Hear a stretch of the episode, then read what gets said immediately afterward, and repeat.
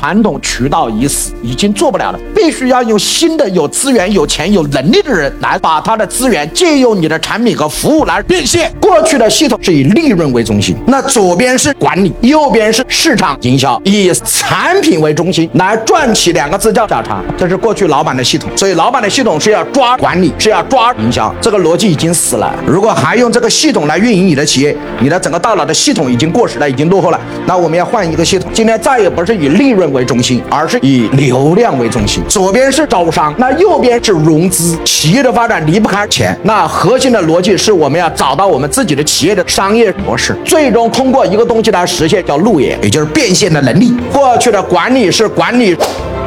今天的招商是要招商。